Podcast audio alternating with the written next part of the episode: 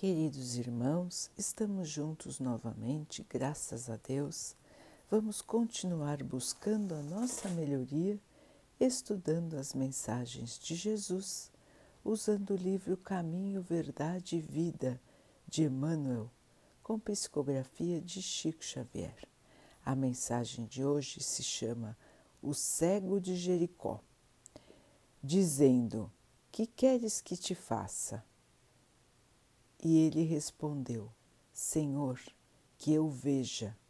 Lucas 18, 41. O cego de Jericó é das grandes figuras dos ensinamentos evangélicos. O texto de Lucas nos informa que o infeliz andava pelo caminho mendigando. Sentindo a aproximação do Mestre, põe-se a gritar implorando misericórdia. Os populares se irritam por causa de tão insistentes pedidos. Tentam impedi-lo, recomendam-lhe calar as solicitações.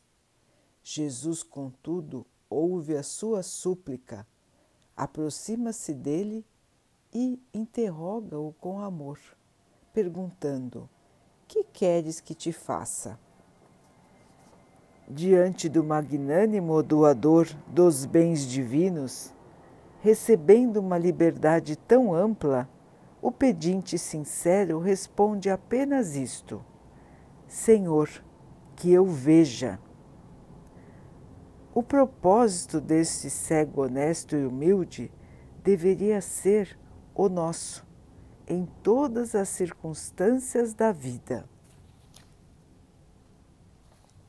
Mergulhados na carne ou fora dela, somos às vezes esse mendigo de Jericó, esmolando as margens da estrada comum.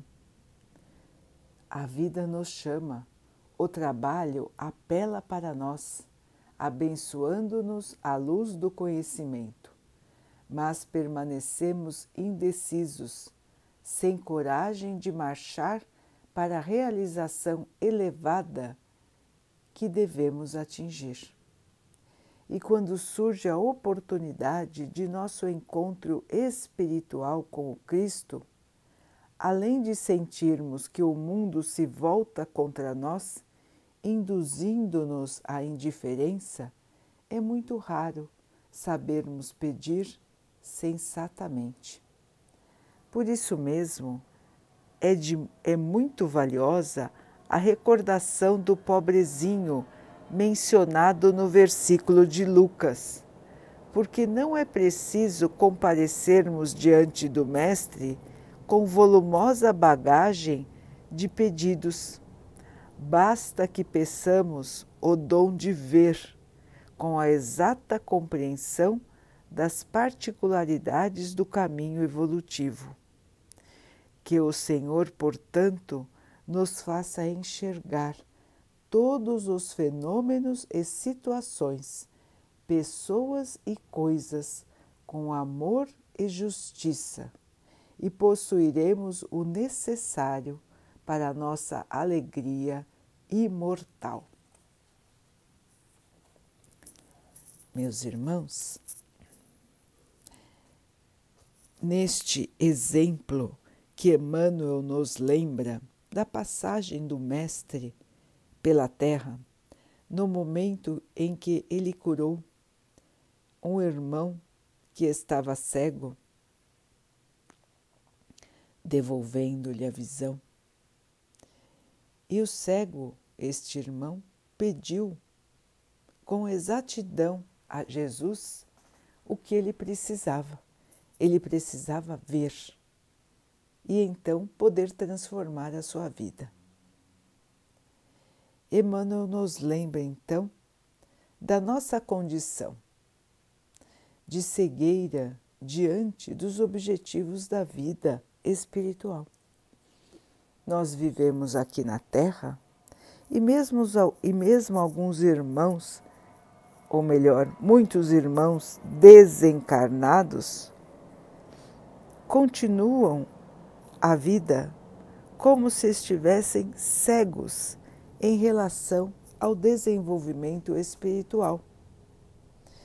Então continuamos vivendo o dia a dia em busca da matéria e de seus valores e nos esquecemos totalmente das lições de Jesus, nos esquecemos da nossa melhoria espiritual e vamos passando o tempo mendigando pela vida, pedindo a Deus, a Jesus, mil coisas diferentes, conforme a época de nossa vida, conforme os desafios que vamos enfrentando. Mas muito raros são os irmãos que pedem para que possam enxergar a vida com os olhos do Espírito. São pouquíssimos que pedem isso, que pedem o auxílio de Deus, o auxílio de Jesus para a sua própria evolução. Porque estamos ligados demais à matéria e não conseguimos transcender, elevar-nos sobre este plano material. Mas é muito importante, irmãos, que possamos assim fazer para estarmos mais preparados para encarar a própria vida, todos os seus desafios e para estarmos prontos para seguir o nosso caminho quando for a nossa hora de ir. Nós observamos milhares de irmãos que partem do plano material para o espiritual e continuam ligados à matéria. Então, muitos não conseguem nem sair de perto do seu corpo, já morto. Outros não conseguem sair de perto dos seus bens, querem ficar com eles não aceitam que outras pessoas os usem e sofrem por este apego. Outros ainda se apegam aos irmãos que continuam aqui, se apegam em demasia, acham que ainda precisam ficar não confiam nos desígnios de Deus.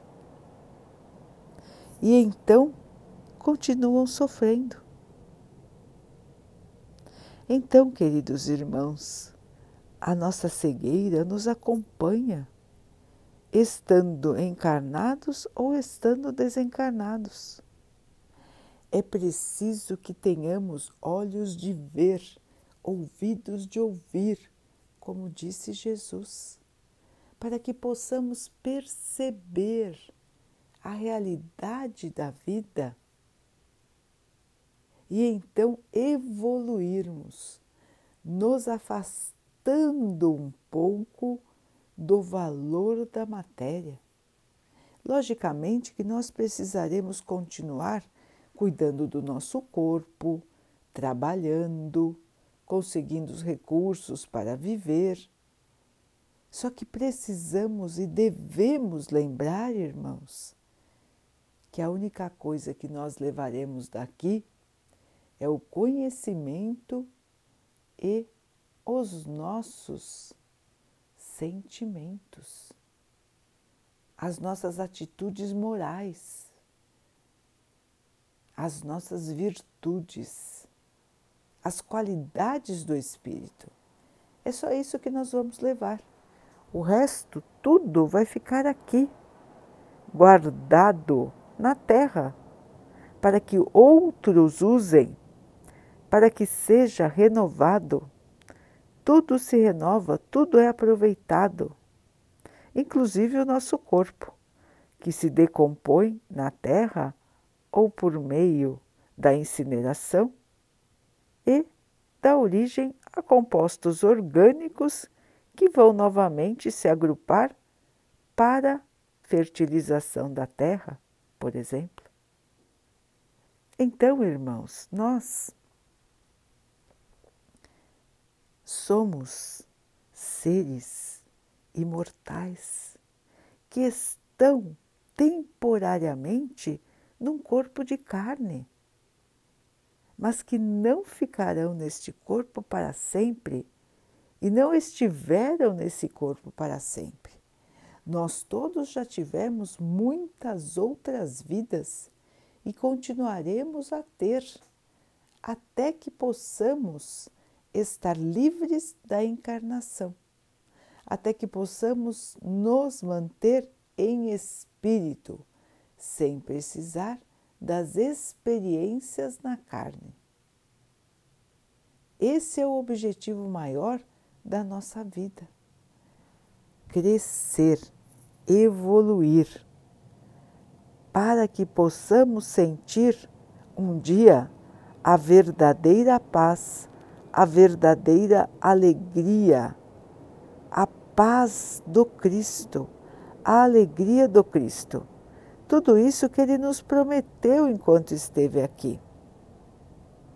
Ele nos ensinou que o seu reino não era deste mundo, que existia um reino, que Deus é um Pai amoroso e misericordioso e que todos nós vamos encontrar a paz, a alegria, de viver quando nós entendermos a vida como ela é verdadeiramente, em todos os seus aspectos, e não só a enxergarmos no aspecto material. Assim, queridos irmãos, precisamos abrir os olhos, ter consciência das nossas atitudes, para que possamos trilhar este caminho de evolução de maneira mais rápida e mais tranquila. Imaginem o sofrimento daquele que desencarna e continua ligado à matéria. É muito triste ver os irmãos nesta situação uma situação onde, em espírito, não precisam de mais nada que é da matéria, mas que não se conformam com isso, querem continuar na Terra, mesmo sem o seu corpo material. Ou não entendem porque o seu corpo não lhes respondem, não lhes responde porque se sentem vivos, sabem que estão vivos, mas não entendem porque o seu corpo não responde ao seu comando. Então vejam, irmãos, como é importante nós entendermos que a vida continua, como é importante nós termos o conhecimento de que o espírito vive, mesmo se o corpo não estiver vivo. Então, este conhecimento nos ajudará nos ajuda agora e nos ajudará no futuro quando estivermos desencarnados. Não adianta ficarmos agarrados ao corpo, porque o corpo sem o espírito nada mais é. Portanto, irmãos, enxergar a vida de maneira clara, de maneira realista, é como se fosse um remédio para nós, nos protegendo do sofrimento de agora e do sofrimento do futuro. Então precisamos, irmãos, desta clareza de pensamento, desta clareza de atitude diante da vida modificando nossos antigos padrões, modificando os nossos pedidos para Jesus. Porque ao invés de pedirmos tantas coisas, ao invés de pedirmos as coisas da matéria, nós vamos perceber que o único pedido que precisamos é o de enxergar. Porque se enxergarmos a vida de maneira diferente, tudo em nossa vida também será de maneira diferente. É um ponto de vista, é uma maneira de encarar a vida, a maneira que Jesus nos ensinou que Jesus nos disse que seria a correta. Assim, queridos irmãos, o convite de hoje é abrir os olhos, olhar a vida de outra maneira e rever seus conceitos, rever suas crenças, rever tudo aquilo que te bloqueia, que te faz infeliz.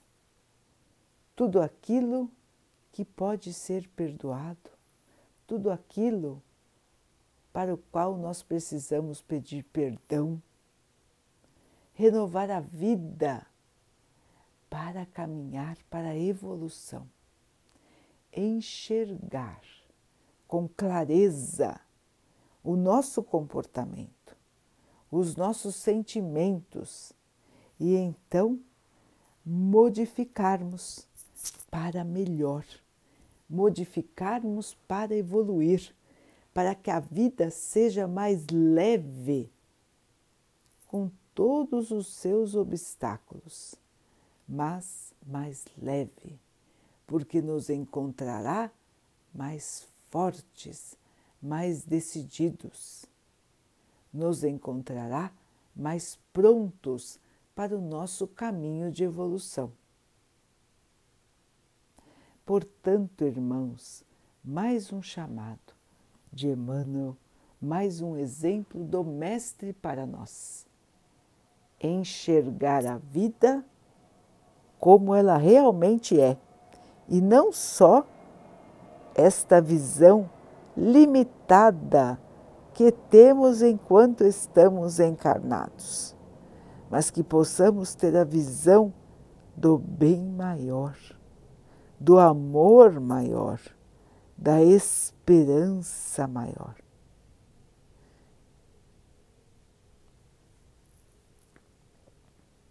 Vamos então, queridos irmãos, orar juntos, agradecendo ao Pai por tudo que somos, por tudo que temos, por todas as oportunidades que a vida nos traz de podermos resgatar nossos erros do passado, corrigir os erros do presente e nos prepararmos para a volta para casa com vitória.